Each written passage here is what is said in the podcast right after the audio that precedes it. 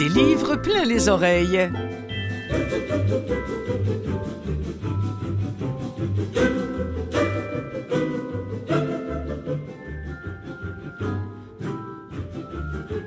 Salut à vous toutes et vous tous qui nous écoutez via Canalem, via les podcasts ou via CKVL. Je suis Clotilde Sey et je vous présente l'émission Des livres plein les oreilles qui, comme vous le savez si vous êtes des fidèles, ne se consacre qu'aux livres audio. Cette semaine, le nom qui va suivre ne laisse personne indifférent. On aime David Goudreau, on aime le gars, on aime l'auteur, on aime tout ce qu'il représente socialement, on connaît ses dures batailles contre lui-même, on connaît celles aussi qu'il affronte, qu'il a affrontées pour les autres, pour tous ces jeunes qui ne l'ont pas facile, comme on dit. Disons que lui se connaît et se reconnaît en eux. Ces mots font du bien à tous ceux qui les entendent et peu importe la génération. Alors, quand un de ces nouveaux livres se retrouve dans les catalogues de livres audio, on est énormément à se réjouir. Aujourd'hui, je vous présente Mes de David Goudreau, de David Goudreau. C'est une belle occasion d'aller jeter peut-être une oreille sur ses hum, principales productions audio précédentes et notamment la trilogie de la bête. Dans un tout autre ordre d'idées, je vais le redire, dans un tout autre ordre d'idées, c'est, c'est pas, pas évident, ça. On pourrait mettre ça dans un exercice de prononciation. Euh, je voudrais vous soumettre Raté d'Hugo Meunier. Euh, un petit mot qui fait mal ou comment reprendre le cours de sa vie après avoir tenté de se l'enlever. C'est également en livre audio, évidemment. Sinon, je ne vous en parlerai pas. Bon, en seconde partie des collectifs, des contes Subberois, oui, ça sonne comme Subbury, et c'est un collectif également qui célèbre la créativité d'auteurs autochtones, euh, un collectif qui s'appelle Amoun, ce qui veut dire rassemblement en langue et celui-ci a été dirigé par Michel Jean. Et puis enfin le petit dernier d'Aurélie Valogne, euh, qui nous vient de France, rédigé et lu par l'autrice, et peut-être d'autres nouveautés si le temps nous le permet. Mais pour commencer, les mots de David Goudreau dans la bouche de Sandrine Bisson, un premier extrait de Paul. En plus, avec tous les livres et les revues que j'ai lues en dedans, j'ai un méchant bagage culturel. Ajoute à ça 3-4 heures de LCN par jour, je suis politisé ce nestitaire. je me suis nivelé par le bas trop longtemps. À force de traîner les bars avec les pires connards, tu finis par te trouver un peu comme ces bars à te regarder par en dessous, à te dire que tu vaux rien, pas plus que le prix auquel tu te loues. Mais c'était une autre époque. Je me suis retrouvée. J'ai étudié en rien pantoute, mais j'en sais déjà trop. Comme dit ma Manon, quand t'es dégelé du pogo, tu te fais pas passer un bâton. Je joue pas de game, mais j'analyse la partie. Je sais très bien qui tire les ficelles, dans mon unité carcérale, sur le coin de la rue et dans le vaste monde. L'humain est un cruel mouton, traînant la peur d'être abandonné par le troupeau, mais assoiffé de puissance et de liberté. En équilibre précaire. Ça bascule souvent vu qu'on se poignarde dans le dos dès que se présente. Peu importe ta clique, que tu sois full patch des Hells, d'inframaçons ou chez les associés de Walmart, au final, c'est toujours chacun pour sa gueule. Puis si on veut te la casser, apprends à te défendre. Les faibles se font tasser, les traîtres se font passer, les plus forts survivent je suis encore là. Ma lingerie est fine, moi je suis rough. Il y a un monde de différence entre le tueur en série et l'assassin qui commet une série de meurtres. Même un tueur à gages prolifique à la Gérard Galland, il entraîne des dizaines d'exécutions, est moins monstrueux que le sadique. Si le tueur professionnel n'éprouve aucune sympathie pour la souffrance de sa victime, le tueur en série est excité par cette même souffrance. La perversion n'est pas dans la méthode ou le nombre de cadavres laissés derrière, mais dans la motivation. À part la belle grosse face à Legault puis des topos sur l'inutilité des vaccins, l'actualité débordait de faits divers dans les derniers mois. du beau, du grand. Euh, du, Goudreau comme on l'aime. Honnêtement, mes amis, je ne l'ai pas encore ni lu ni entendu celui-ci, mais euh, j'ai lu dans la revue Les Libraires euh, ce qu'en dit Élise Massé, qui tient la librairie Carcajou et qui écrit C'est à travers une enquête policière que l'auteur nous dépeint un nouveau personnage haut en couleur qui n'a surtout pas la langue dans sa poche. Mais Paul décide de faire de cette enquête une affaire personnelle lorsqu'elle apprend que la nouvelle série de meurtres orchestrée par un maniaque et qui ligote et étouffe d'une manière sordide ses victimes vise des prostituées du quartier d'Ochelaga.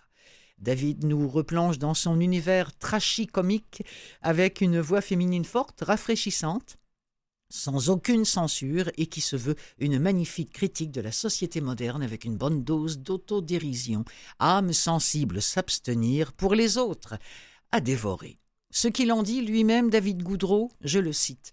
J'ai vraiment voulu respecter les codes du polar, mais dans mon univers à moi.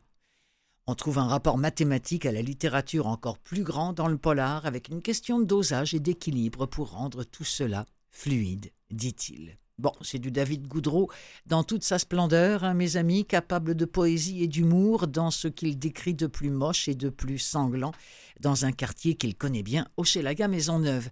La voix, la voix féminine, celle qui narre ce nouvel opus de David Goudreau, euh, ce, nouvel opus qui est sorti d'ailleurs en janvier de, cette année, donc c'est tout récent. Donc cette voix-là, c'est celle de la comédienne Sandrine Bisson.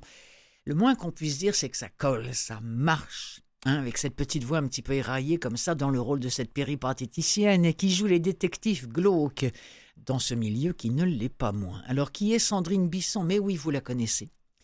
C'est, elle a fait partie, c'est une comédienne, elle a fait partie des productions comme Fragile, Épidémie, L'imposteur, Le berceau des anges. Elle fait énormément de, théâtre aussi. Elle a été des, des productions marquantes chez Duceppe euh, aussi chez Denise Pelletier, part souvent en tournée à travers le, Québec avec des rôles comme ça au théâtre qu'elle défend. En ce moment même, euh, à la télévision, elle est la femme de Michel Charette dans cette euh, mini-série absolument craquante qui s'appelle Le Bonheur. Je ne sais pas si vous suivez ça, mais c'est une des rares, moi, que, que je suis parce qu'il n'y a pas de sang, il n'y a pas de meurtre, il n'y a pas. Puis ça fait du bien. Voilà. Alors, voilà, c'est elle qui met Paul de David Goudreau elle est absolument parfaite, suffisamment pour qu'on la réécoute pour un deuxième extrait. J'ai accroché sur deux cas particuliers. Deux meurtres. Plutôt réguliers, les meurtres à Montréal. On ne saute jamais une semaine. Sauf que j'ai vite compris que ces deux cas-là étaient liés et singuliers. C'était pas du petit meurtre ordinaire. Je le sentais dans mes tripes, ça me brassait dans le viscéral. Déjà, l'originalité du procédé attirait mon attention. Tuer du monde en leur faisant bouffer leurs propres mains, c'est sensationnel. Et compliqué. Faut être prêt à se donner beaucoup de misère pour maîtriser ses victimes, les charcuter et les forcer à manger des morceaux d'eux-mêmes jusqu'à s'étouffer. Ça demande un acharnement digne des cartels mexicains. Donc, on avait affaire à un déterminé de première classe. Surtout, ce qui est venu me percuter, c'est le lieu des exécutions.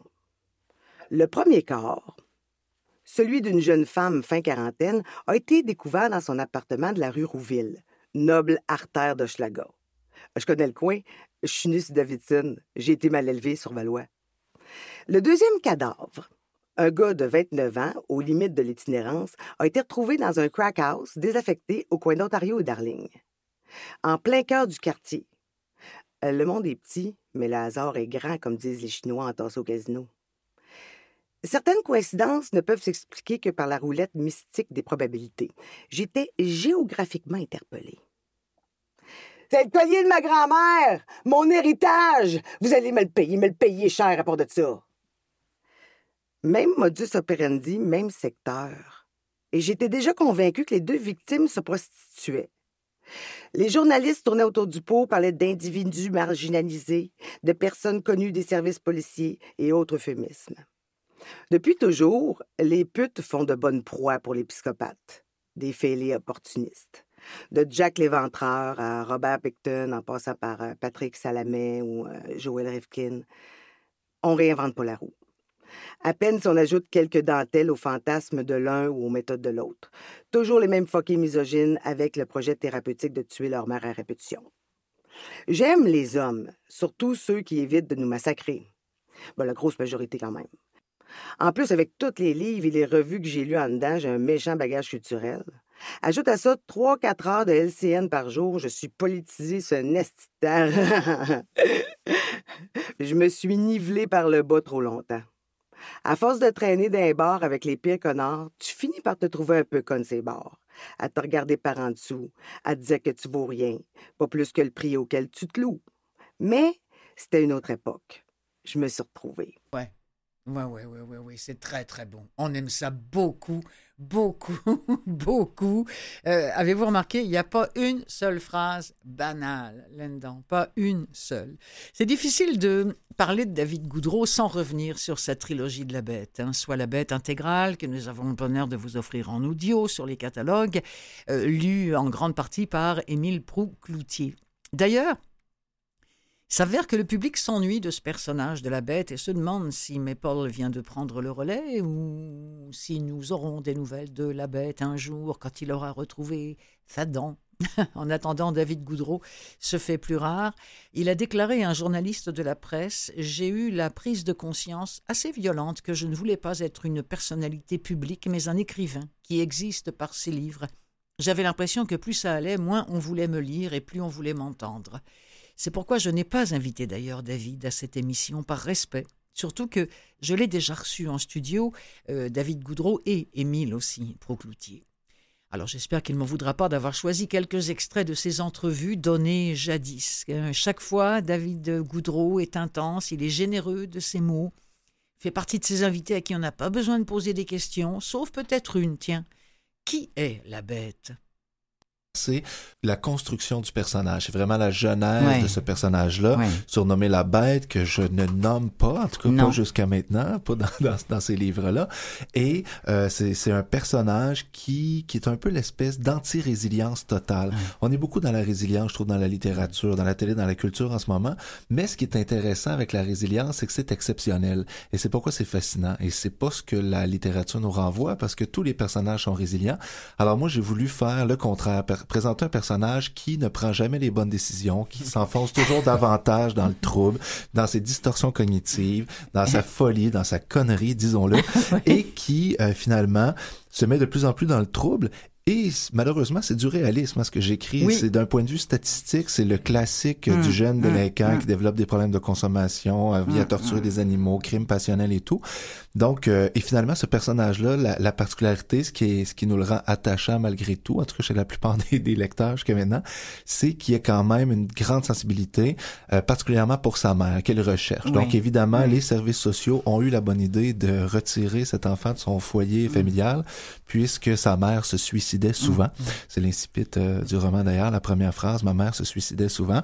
Et il essaie désespérément de retrouver cette mère qu'il idéalise euh, jusqu'à commettre l'irréparable d'une façon ou d'une autre. Donc, la bête à sa mère se conclut sur, euh, voilà sur cette quête inachevée mais il y a quand même une conclusion. Parce que pour moi, c'est une trilogie, mais c'est trois intrigues différentes. Exactement, oui, vous avez raison de le dire. Et dans La Bête et sa cage, eh bien, évidemment, la cage, c'est la prison.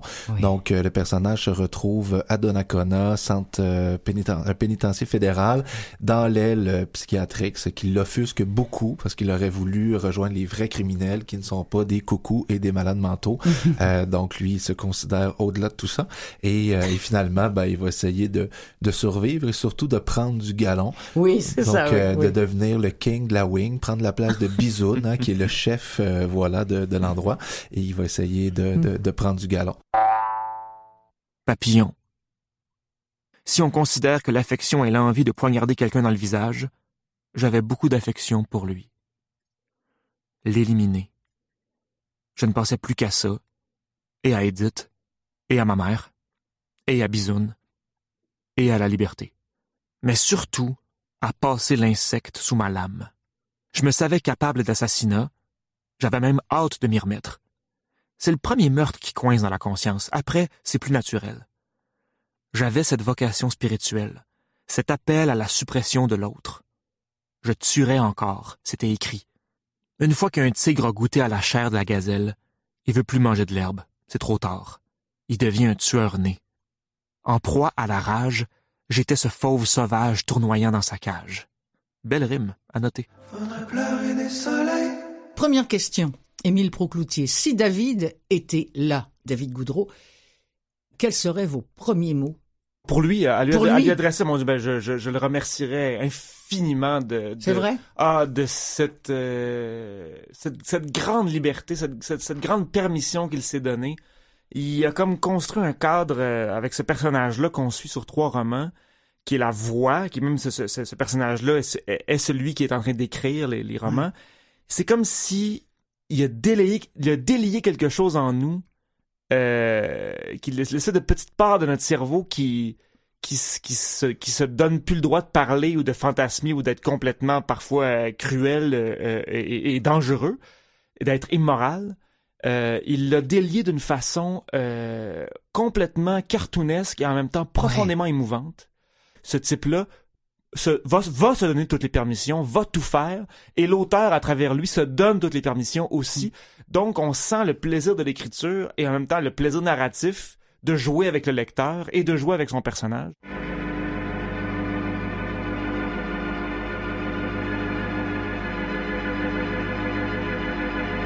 Crois, ce qui est intéressant dans, dans mes livres, et c'est ce qui m'intéresse dans les autres livres que je lis, euh, c'est le style davantage ben que l'histoire. J'essaie ben d'avoir une histoire intéressante, une histoire qui se tient, mais pour moi, c'est vraiment le style. D'ailleurs, quand je relis des livres qui m'ont plu, euh, quand j'en écoute, parce que j'écoute aussi beaucoup de, de livres audio moi-même, euh, ce que je retiens, c'est rarement l'histoire. Même souvent, je, je, reste bloqué. Je regarde le livre, je me dis, ben voyons, c'était quoi déjà le, le récit, c'est quoi mm, mm, l'histoire? Mm. Je me souviens pas, mais je me souviens avoir ri, je me souviens avoir été ému, je me souviens que le style était caustique ou était euh, euh, décalé. Donc, euh, c'est plutôt à ça que je m'attarde, moi, quand mhm. j'écris. Alors, dans cet extrait, vous avez entendu Émile Proucloutier dans un extrait de La Bête et sa cage. Émile, tout aussi bavard d'ailleurs sur la série que laisse son auteur. Moi, je ne sais pas, mais moi, ça me touche lorsque j'entends David de Goudreau insister sur le fait que le style l'importe au-delà de l'histoire, de l'intrigue. Imaginez La Bête, euh, l'intégrale de la bête sans l'écriture de David Goudreau, euh, on n'accrocherait tout simplement pas.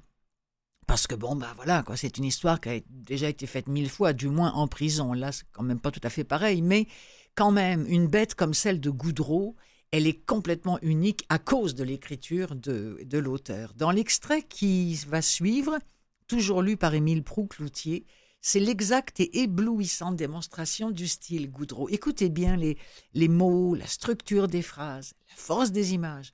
C'est assez exceptionnel et porté par le talent, par le talent pardon, d'Émile Procloutier. Euh, David et moi-même sommes bien d'accord pour dire que le match est absolument parfait. En dedans, il faut jamais exprimer ses émotions, sauf la colère, l'agressivité, la haine, la rage, l'amertume, la rancune, le dégoût, la révulsion, l'exaspération, l'insoumission, le ressentiment et l'irritation. Facile pour moi. Je suis un dur de dur, même s'il m'arrive d'écouter du Francis Cabrel en cachette. On porte tous nos talons d'Achille. Et des détenus s'en cachent moins dans le cul que dans le cœur. On n'exprime pas nos émotions, mais on les gère bien. Étonnamment, peu de suicides sont commis en dedans par rapport à la détresse vécue. On en dénombre davantage que dans la population en général, mais s'il fallait mettre la population en général en détention, ça serait l'hécatombe. On simule de petites tentatives à l'occasion pour témoigner notre mécontentement ou faire une sortie à l'hôpital, changer d'air, mais dans les faits, on se tue pas tant que ça par nous-mêmes. C'est un honneur déjà que, euh, puisse lire la trilogie comme ça, que ce soit lui euh, qui enregistre les livres audio. On comprend que c'est un métier finalement. Hmm. Je me suis marré en arrant oui. tout le temps je m'arrêtais parce que j'étais traversé d'un fou rire. Puis il fallait reprendre deux, trois, quatre, cinq fois la prise. Puis même des fois, moi, je lis le truc, ça me fait rire, mais je me contiens. Mais là, dans la vitre, je vois le technicien qui a les épaules qui, qui, qui, qui, branlent, donc qui est en train de se marrer de l'autre côté. Et c'est son rire à lui qui me fait rire, moi. Un certain Mathieu. C'est ça. Voilà, voilà. on ne voulait pas le dénoncer, mais, c'est souvent le. c'est le premier spectateur. c'est le premier spectateur. Donc ça, c'est euh, c'est un ben c'est un privilège. Je me suis dit, OK, ben, en même temps, le texte est drôle, je l'ai rendu de la bonne façon. Arrête de me demander si tu vas agresser quelqu'un. Moi, je te dis ce que j'ai entendu. Tu me fais confiance ou pas? La testostérone me montait à la tête. Je m'exprimais avec trop de vigueur, en frappant sur le bureau. En moins de deux, la grosse Mireille a débarqué. Oui, Mireille, tout est OK, il n'y a pas de problème. Évidemment, Edith devait interrompre notre rencontre pour ne pas attirer la suspicion. Et je repartais sans affection, encore. Je chassais les sales pigeons quand mes tourterelles ont atterri. Resté perché sur le grillage, un serin nous observait. Magnifique, jaune, lumineux. Gilbert est venu l'admirer aussi, concluant que c'était un chardonneret. Quel imbécile. Tout le monde sait que ce sont les serins qui sont jaunes. Il m'obstinait, mais j'ai la tête plus dure que sa bêtise. Un frein, c'est un frein, c'est tout. Alors, je vous rappelle que La Bête intégrale de David Goudreau, ce sont trois livres en audio La Bête à sa mère, La Bête et sa cage et Abattre la Bête.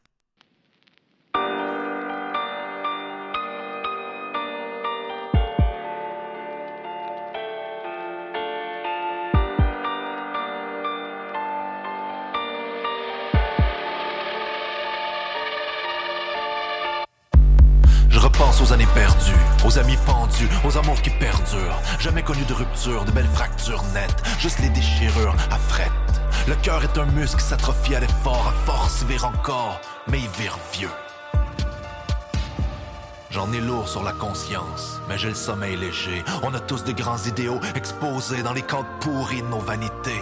On se trompe dans le blanc des yeux, on joue avec le feu, on se gargarise à la ciguë. Il s'en faudrait peu qu'on en fasse trop. On se dit, c'est juste une histoire de cul. Le mal est fait, mais la chair est faible. Un silencieux vissé sur nos quatre vérités. Quand je te baise en pensant faire l'amour avec elle, dis-moi, qui se fait fourrer? Je devrais monter sur combien de scènes, écrire encore combien de livres pour me sentir vivre, me donner le droit d'être, d'être à part entière, entier, assumer mes poèmes, mes envies de tout faire péter, me révolter contre chaque rêve révolu, brandir mes mognons d'absolu et gueuler que ma seule vérité c'est un long silence. Écoute, écoute, mon cœur, mon cœur battre. David Goudreau, battre mon cœur, euh, pour faire euh, suite et, pour, terminer cette, euh, cette séquence consacrée à son œuvre en audio. J'ai le temps de vous parler d'un autre livre, c'est Raté de Hugo Meunier, c'est lu par Dominique Lorange. Hugo Meunier, oui, journaliste à la presse, qui est un journaliste de terrain, d'immersion. Euh, incognito, il, a, il est allé jusqu'à infiltrer le mariage de Justin Trudeau. C'était pas évident, ça. Euh, ainsi qu'un parté de, de Guy la Liberté. C'est vous dire, sans compter le milieu échangiste, le monde de l'itinérance et l'univers des travailleurs agricoles. Bref, c'est un type de terrain et là, il nous arrive avec ce, livre raté. Euh, la grande question, c'est comment reprendre le cours de sa vie après avoir tenté de se l'enlever? C'est le défi qui attend Christian, qui a raté son suicide et qui retourne chez lui, après avoir été plongé plusieurs mois dans le coma. Mais réapprendre à vivre, c'est pas la plus haute montagne qu'il aura à gravir. Il devra surtout réparer sa relation avec son fils adolescent, Robin, qui ne pardonne pas à son père d'avoir voulu l'abandonner. Il est accueilli comme un survivant, voire comme un miraculé par ses proches, Christian, qui conserve de graves séquelles, qui devra essayer de regagner une certaine autonomie en plus de composer avec un fils révolté et une ex qui se retrouve malgré elle dans un rôle d'aidante naturelle. C'est un roman sur la perte, malgré tout rempli d'espoir. Extrait de Raté. Je vous aime. C'est moi que j'aime pas assez. Robin parcourt pour la énième fois le bout de papier chiffonné qu'il conserve au creux de sa main. La calligraphie est rugueuse, précipitée. Dans l'angle mort à sa gauche, dans le couloir, sa mère s'obstine avec un docteur voûté dans son sarrau. On va tout faire pour le sauver, madame, promet-il d'une voix plus traînante que rassurante. Pauvre maman, soupire Robin. Bien sûr que le bon docteur, même s'il dégage plus la péremption que la confiance, va tout faire pour le sauver. Il n'a d'autre choix que d'honorer le serment d'Hippocrate, dont parlait l'autre jour sa prof d'éthique et culture religieuse pendant son exposé sur l'aide médicale à mourir. C'est son travail de ne pas laisser les gens crever sur une table d'opération. Le contraire serait bizarre. Désolé, madame, j'ai beaucoup de patients et votre mari a un peu couru après le trouble, alors fort possible que je le laisse agoniser sur sa civière au détriment de cette blonde poitrinaire là-bas, coupable d'avoir fait confiance aux facultés de conduite affaiblies d'un gars rencontré dans un bar quelques heures plus tôt, pour sa part mort encastré dans le pare-brise. Son cercueil sera fermé pour l'occasion, mais on suggère de toute manière toujours la crémation, plus écologique et nettement moins onéreuse que l'inhumation le scénario imaginaire traverse l'esprit de Robin sans l'amuser. Il est surtout concentré à juger hautement ironique le fait que sa mère l'ait traîné, lui, jusqu'ici pour l'épauler dans cette terrible épreuve. Aussi bien amener un pyromane aux funérailles d'un pompier. C'est un bon ami, et sa présence m'aidera à passer au travers de cette épreuve. a-t-elle justifié au téléphone, durant le trajet, à quelqu'un qui réclamait vraisemblablement des explications. Des mots qui sonnaient empruntés. S'il n'avait pas été là dans la voiture avec son accent en trou de cul de poule, sa mère aurait plutôt dit quelque chose comme Cet esti d'enfer ou Cette grosse crise de marde. La seule certitude de Robin, c'est que son père se retournerait dans sa tombe s'il savait que sa mère l'a conduit ici. Mais n'anticipons rien. Pour l'heure, Christian Cornelier dort tranquillement sur son lit d'hôpital, maintenu artificiellement en vie, comme disait le doc à l'air blasé. Impossible d'aller le voir pour l'instant. Ça semble important pour sa mère, qui en fait une scène dans le couloir. L'argument Il a besoin de moi ne paraît pas émouvoir le médecin non plus. À quoi bon? S'il se trouve quelque part entre la vie et la mort, c'est qu'il n'est pas vraiment étendu aux soins intensifs. Nos patients comateux peuvent peut-être nous entendre, personne ne le sait, a laissé flotter un infirmier versant dans l'ésotérisme médical pour réconforter l'adolescent à son arrivée. Robin s'est jusqu'ici retenu de se laisser duper par le moindre mirage d'espoir, même pas encore certain d'avoir envie de s'y accrocher si les signes vitaux se mettent à galoper sur le moniteur à écran tactile près de la tête du lit. Vu son état après l'accident, les gens semblent avoir du mal à appeler un chat un chat, constate-t-il déjà, son père va probablement finir par être débranché. Les lits d'hôpitaux sont rares comme des selles papales. Pas question d'y assigner indéfiniment quelqu'un qui n'arrive pas à respirer sans l'aide de la médecine moderne, de surcroît un malheureux qui a décidé de poinçonner lui-même sa carte dans le grand horodateur de la vie. Ça doit être quelque chose comme ça, la sélection naturelle.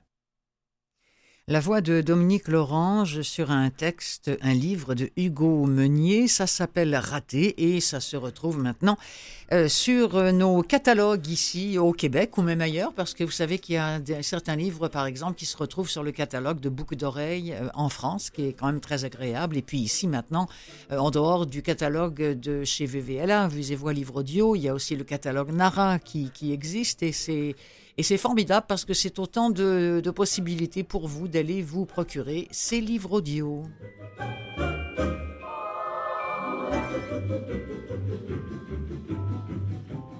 Alors vous écoutez l'émission des livres pleins les oreilles, c'est Clotilde Sey en votre compagnie et en compagnie de celle qui a les épaules qui se lèvent quand il rigole, c'est-à-dire Mathieu Tessier qui est en régie.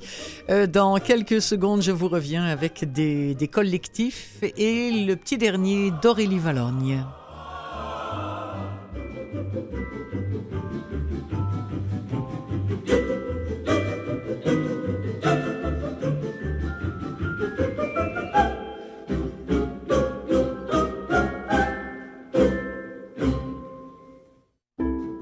Plein les oreilles, seconde partie.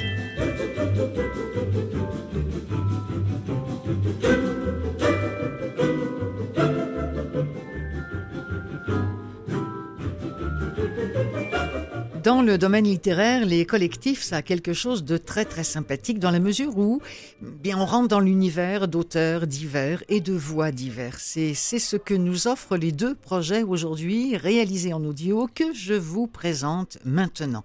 On commence par un extrait, je vous le présente après.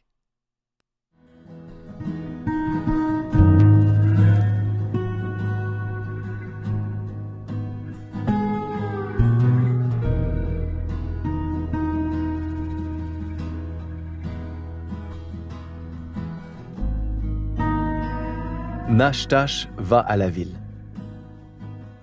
Joséphine Bacon, Inou de Bethiamit, Montréal. Au calendrier, c'est le 2 du mois. Nashtash se réveille très amoché de la veille. Tout traîne dans la maison. Caisse de bière, bouteilles sur la table, tesson de verre sur le plancher. Tout ce bazar à nettoyer et son amoureux dort toujours. Cette fois, elle se sent incapable de revivre cette situation qui se répète encore et encore chaque deux du mois. Rien ne change jamais. Heureusement, dehors, il fait un beau soleil. Le temps est splendide. Elle apprécie cette température, mais elle décide de retourner à l'intérieur et commence à ramasser et à ranger. Au fond d'elle, Elle n'est pas heureuse, même si la veille, on aurait pu l'entendre rire jusqu'au bout de la rue. Une bonne douche me ferait le plus grand bien, se dit-elle. Sous le jet d'eau, elle repasse sa vie. Mes grands-parents sont partis. Pourquoi rester quand on a perdu l'enseignement, oublié son identité, changé ses valeurs? Les herbes ont poussé haut sur le chemin de portage qui date du temps du nomadisme des miens. La rivière ne me parle plus. La bouteille a remplacé le gibier de mon enfance, pense-t-elle.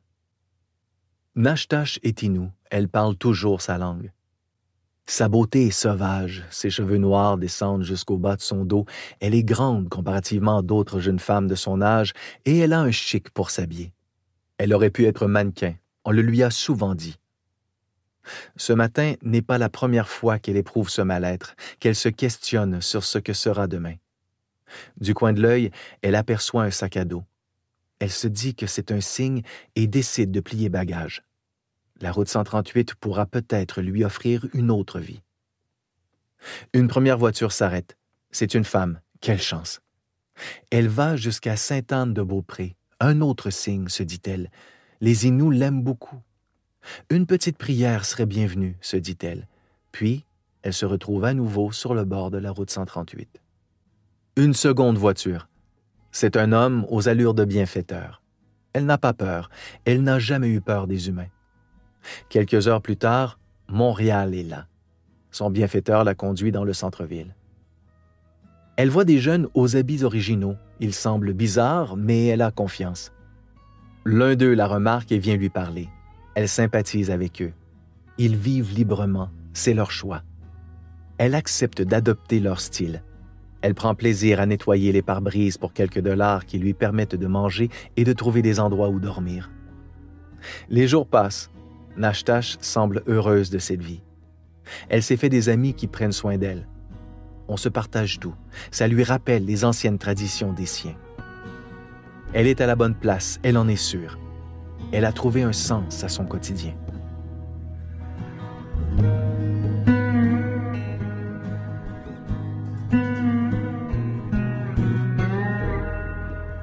Charles Bender, j'espère que je prononce bien son nom, prêtait sa voix à ce texte de Joséphine Bacon qui fait partie euh, de ce collectif qui s'appelle Amoun et qui est maintenant euh, sorti en, livre audio. Amoun, ça signifie rassemblement dans la langue inou. C'est sous la direction de Michel Jean, écrivain et journaliste inou lui-même, que ce collectif a réuni pour la toute première fois des auteurs autochtones de divers horizons, de différentes nations et de différentes générations. Ce sont des textes de fiction qui reflètent tantôt l'histoire et les traditions, tantôt la réalité des Premières Nations au Québec et au Canada offrant à lire les points de vue d'artistes de renom. C'est un livre euh, dont on nous dit sur le texte de, présentation, euh, notamment euh, sur le catalogue de, de, VVLA, que ce livre est le théâtre d'un rassemblement et d'une prise de parole, et ça on sera tous très d'accord, qui ne se font que trop rarement entendre. Alors il y a des nouvelles inédites de Joséphine Bacon, de Natacha Canepé-Fontaine, de Naomi Fontaine, de Virginia Pessemapeo Bordelot, de Mélissa Molène-Dupuis, Jean Sioui, Alissa Jérôme, Maya Cousino-Molène, Louis-Carl Picard-Sioui et évidemment Michel Jean. Michel Jean, chef d'antenne, animateur et reporter d'enquête hein, et apprécié du public québécois.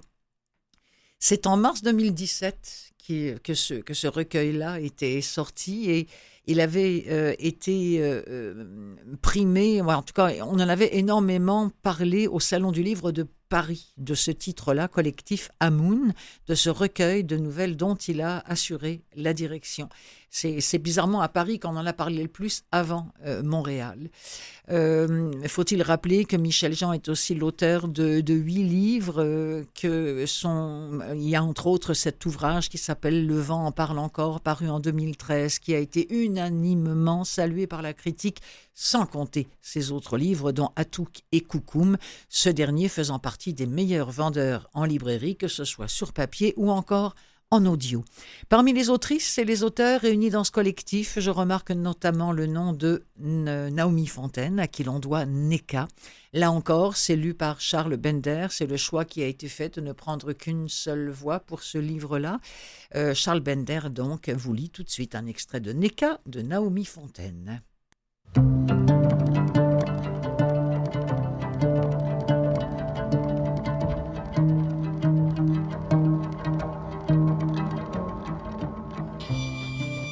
Cet homme, mon grand-père, avait observé, peu bavard, les draconiens changements dans sa communauté. Comme tous les autres de sa génération, il avait installé sa marmaille dans une modeste cabane en bois. Il décida alors qu'il ne moisirait pas dans son abri de fortune. Il fit, résilient, ses quarante heures par semaine. Il dit à ses filles d'aller à l'école, même s'il ne savait ni lire ni écrire. S'il n'a pas pu leur donner des steaks à manger très souvent, aucune n'a jamais eu faim. Il était un visionnaire, un homme capable de comprendre quelle direction prend son monde et qui choisit de le suivre. Dans les boîtes empilées au fond de la garde-robe de ma mère, je trouve un habit d'indienne tout droit sorti d'un film western. Une veste en cuir, sans manches. Sur le dos, l'artisan a brodé un hibou et a agrémenté le devant de franges. La jupe, au tissu assorti, ressemble davantage à une jupe hawaïenne avec ses rangées de franges qu'à celles que portaient nos ancêtres, si elles portaient des jupes, ces Amazones que je me figure aussi fortes que des hommes. Elle explique. Ma mère nous avait cousu, à ma jumelle et à moi, un habit traditionnel pour notre entrée au secondaire. Nous allions à l'école des Blancs. T'imagines la honte que j'ai eue à porter ce costume? Morte. J'aurais préféré être morte. Des années plus tard, à ma dernière année du secondaire, il fallait présenter un spectacle dans le cadre d'une campagne de financement pour l'école que je fréquentais. J'avais proposé ma participation. J'allais exécuter une danse traditionnelle sur une musique inoue populaire. C'est ce costume que je choisis pour ma prestation. J'avais ajouté des petits bouts de métal sur les franges de la jupe. À chaque pas, on entendait un doux tintement qui forçait les autres à se retourner. Je me baladais, les joues chaudes et cramoisies, ravi de ses regards posés sur moi. Il m'est impossible d'imaginer ma mère sans sa foi. J'ai appris très jeune ce qu'était la foi. Croire en quelque chose que l'on ne voit pas. Nous étions petits.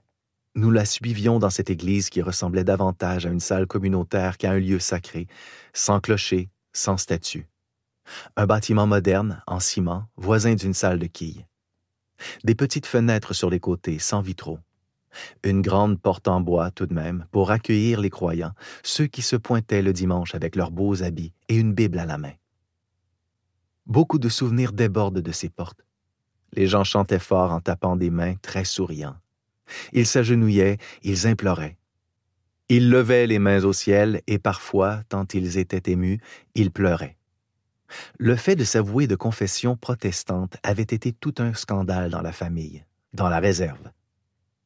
Depuis la colonisation et les missionnaires, et malgré les pensionnats dans nos villages, il n'y en avait que pour la religion catholique. Parce qu'ils étaient des êtres spirituels, de nature à croire au-delà de ce qu'ils percevaient, les Inuits ne se rebutèrent pas contre le catholicisme. Dans la misère des famines et des hivers arides, quand ils s'exténuaient à combattre la forêt, ils avaient accepté l'idée qu'une puissance supérieure existait. Elle fut la première à se rebeller, ma mère. La première à ne pas faire baptiser ses enfants. La première à s'exclure des rites religieux, des premières communions, des neuvaines, des prières au chapelet. Elle n'avait même pas vingt ans. On ne l'a pas torturée, pas physiquement du moins. Il existe un mot inou pour les protestants depuis ma mère. On les appelle Kamataou Ayamiat, ceux qui prient de manière étrange. Il fallait entendre le rejet, l'exclusion de ne pas appartenir à la religion de la majorité. Une insulte de la part d'un peuple très pratiquant. Je ne peux pas parler d'elle sans parler de son audace. La foi, je l'ai. Croire plus loin que ce que mes yeux peuvent voir surtout lorsque je suis triste, surtout lorsque je suis fragile, surtout lorsque je ne comprends pas cette vie injuste et cruelle qui épargne les criminels et méprise les mères tranquilles. Je crois qu'il y a plus grand que cette vie, et si j'ai tort, si tout ce qui existe est perceptible, au moins toute ma vie durant, j'aurais eu l'espoir.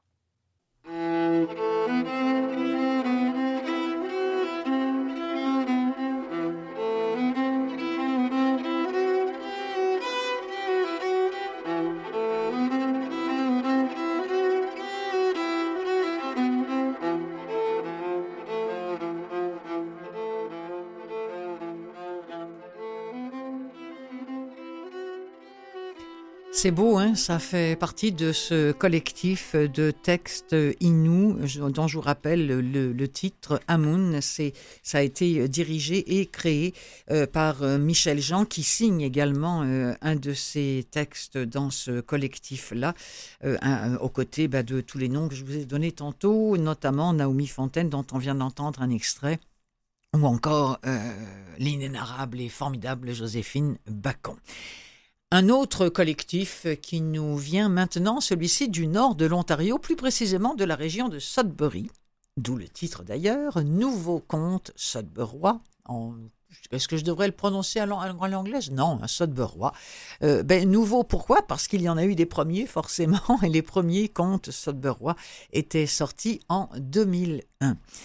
Euh, ce sont cinq dramaturges de différentes générations qui ont été réunis dans le cadre d'une résidence d'écriture au centre-ville même de Sudbury. Et ils ont relevé le défi, ces cinq dramaturges, d'inventer des contes urbains euh, qui donnent à voir et à entendre la ville de Sudbury, ses fantômes, ses avatars et ses ambitions. Euh, ce sont des textes qui, nous dit-on, sont portés par des personnages plus vrais que nature, qui offrent une perspective contemporaine sur l'art millénaire de, de raconter des histoires tout en incarnant avec finesse les communautés qui les ont inspirées. Les noms de ces dramaturges, peut-être en connaissez-vous quelques-uns, je ne les connaissais pas et je suis très heureuse de pouvoir euh, parler euh, d'elles et d'eux à cette émission des livres plein les oreilles. Antoine Côté-Legault, Myriam Cusson, Marité Morin, Chloé Thériault et Gaston Tremblay. Et du même coup, ils renouvellent un peu l'imaginaire du nord de l'Ontario en l'enracinant dans cette parole que l'on veut absolument retentissante. Et d'ailleurs, euh, l'extrait qu'on va entendre euh, euh, en témoigne bien. Dans ces contes, il y a beaucoup d'humour, il y a du dramatique, il y a de l'émotion brute aussi, de la truculence.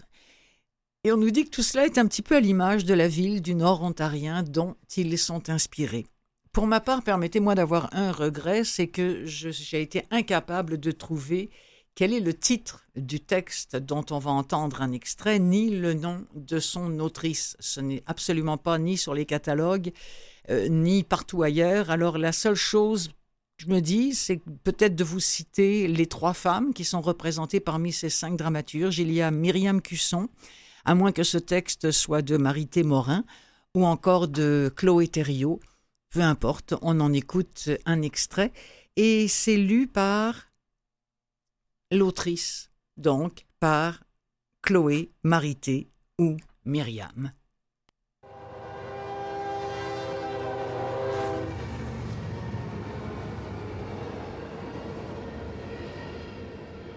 Il fait nuit. Au loin, elle entend un train passer sur le chemin de fer, sans doute surchargé d'une cargaison de roches explosées venant de la mine Morrison à Levac. Direction Sudbury. Devant la maison de ses parents, là où elle habite temporairement depuis la plus récente rupture. Là, devant la maison de son enfance, passe un 18 roues, lui aussi sans doute surchargé de provisions quelconques, parti pour le Grand Nord, parti pour la gloire, dirait son grand-père. Le sol vibre sous ses pieds. Lorsque le camion passe et que la bouffée de neige fraîche retombe, ses yeux fixent le paysage sombre devant elle. Elle trace le contour de la ligne d'arbres lointaine avec son index. Quand elle était petite, elle jouait dans la forêt en face. Elle allait jouer en forêt toute seule. Inconcevable de laisser un enfant jouer seul dans le bois aujourd'hui. Et pourtant, elle ne peut pas se rappeler d'autres moments où elle a été aussi sereine, protégée, paisible. Chaque fois, avant de franchir le seuil de la porte, sa mère l'obligeait de jurer Tu vas pas jouer près du cric, hein? C'est dangereux. Promise? L'air de rien, ce petit cours d'eau, depuis la dernière centaine d'années, avait pris plusieurs enfants, les avait aspirés, les uns après les autres.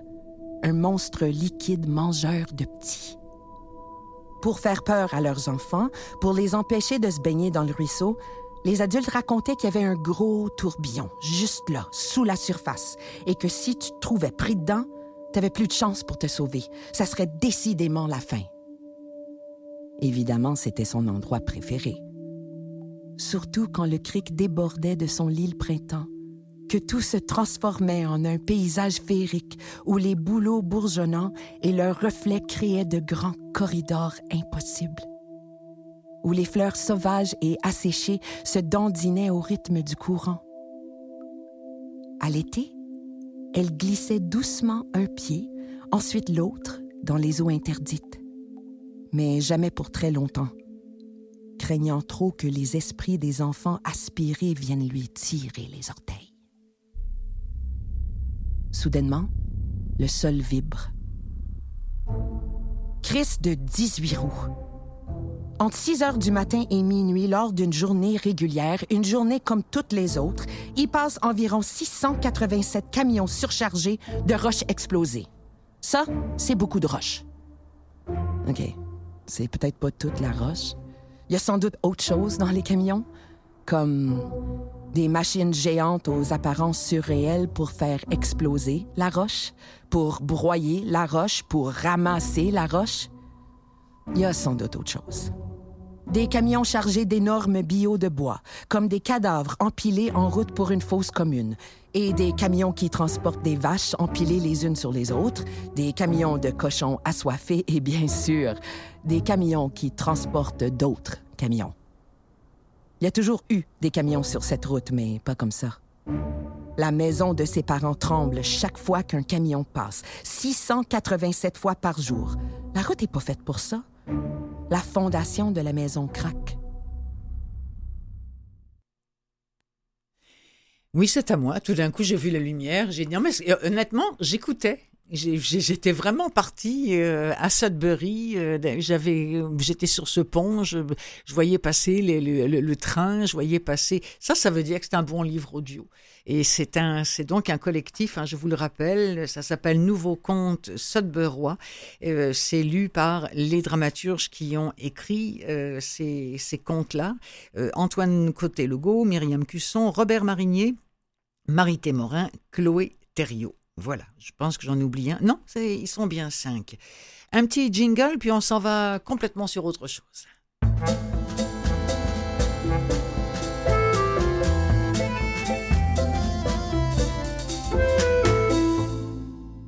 Mine de rien, Aurélie Valogne fait partie des dix auteurs les plus lus, les plus vendus, les plus achetés en France. Peut-être avez-vous lu ou écouté d'Aurélie Valogne Au Petit Bonheur la Chance, ou encore Le Tourbillon de la Vie, ou encore plus récemment Larry Tournelle, dont j'avais parlé d'ailleurs à cette émission-là.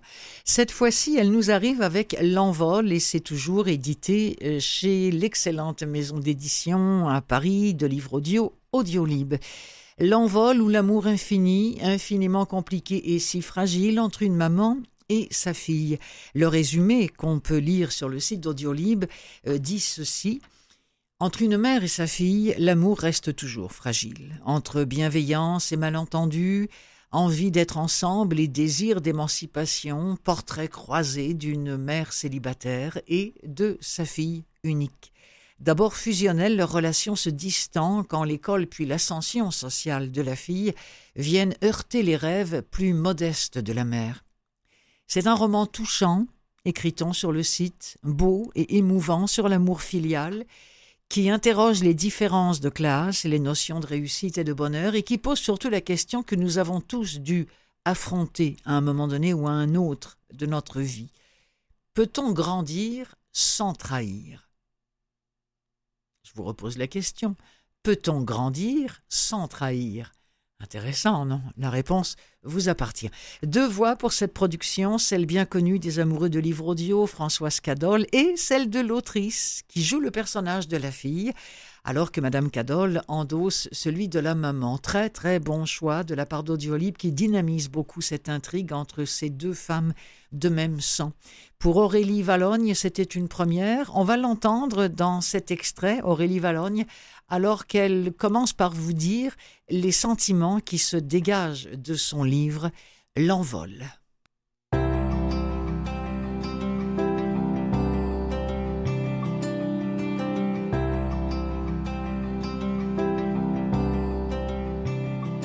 Dirais personnel, euh, plein d'espoir et, euh, et plein d'amour. Merci, merci pour votre fidélité et, euh, et surtout ceux qui m'entendront, notamment grâce à ce livre audio. Je pense que vous aurez la, la plus belle version de, de cette histoire.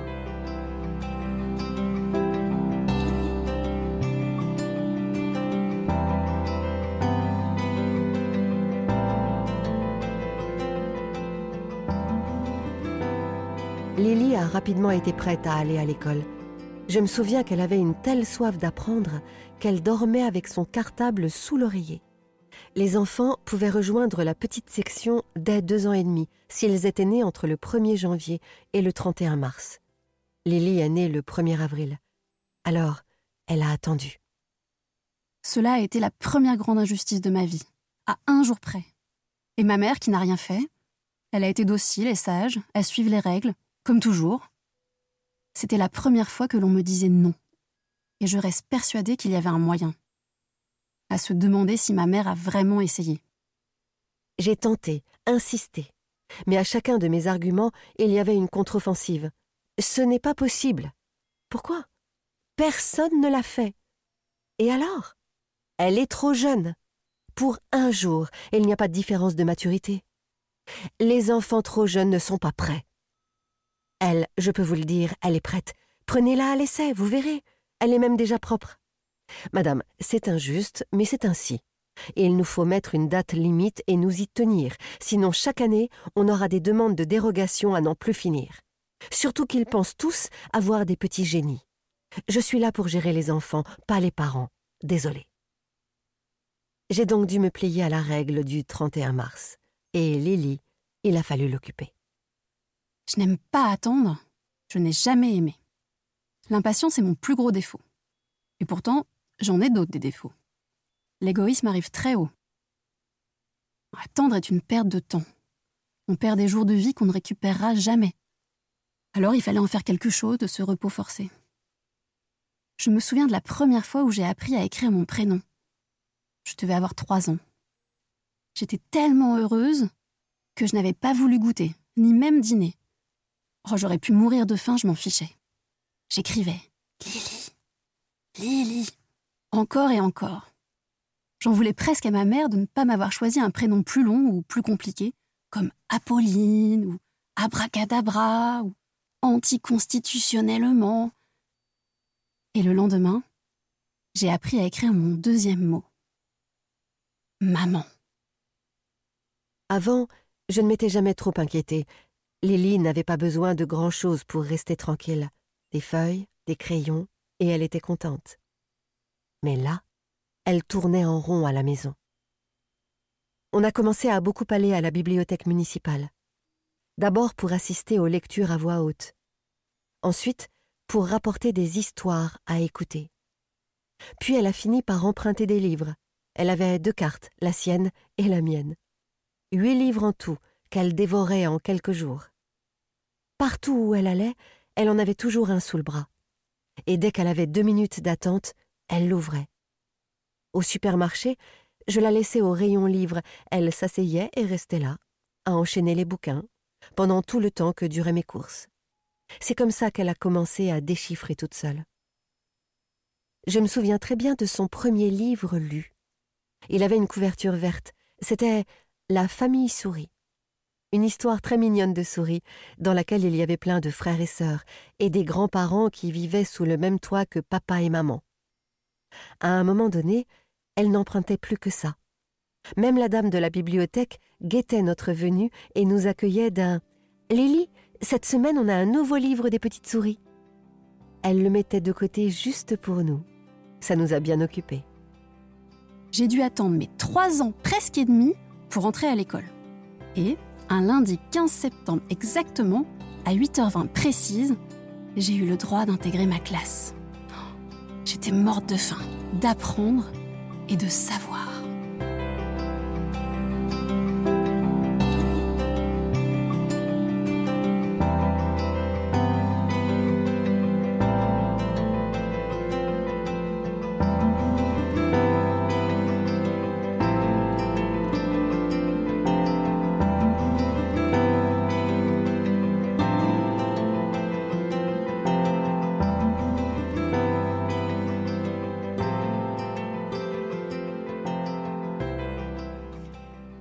Un extrait de L'envol euh, d'Aurélie Valogne, lu par Aurélie Valogne et Françoise Cadol. C'est ainsi que va s'achever cette émission des livres plein les oreilles, réalisée, animée pour vous par Clotilde Sey avec l'appui indéfectible, était indéfectible et tellement sympathique de celui qui a les, épaules qui remuent, qui se lèvent quand il rigole. J'ai nommé l'ami Mathieu Tessier. Je vous remercie, vous toutes et vous tous, d'être présents à chaque semaine. C'est pour vous que je fais cette émission, pour les, tous les artisans aussi des livres audio, qu'ils soient éditeurs, auteur ou encore évidemment narrateur. C'est Clotilde Sey qui vous souhaite une belle semaine et qui vous dit à la semaine prochaine.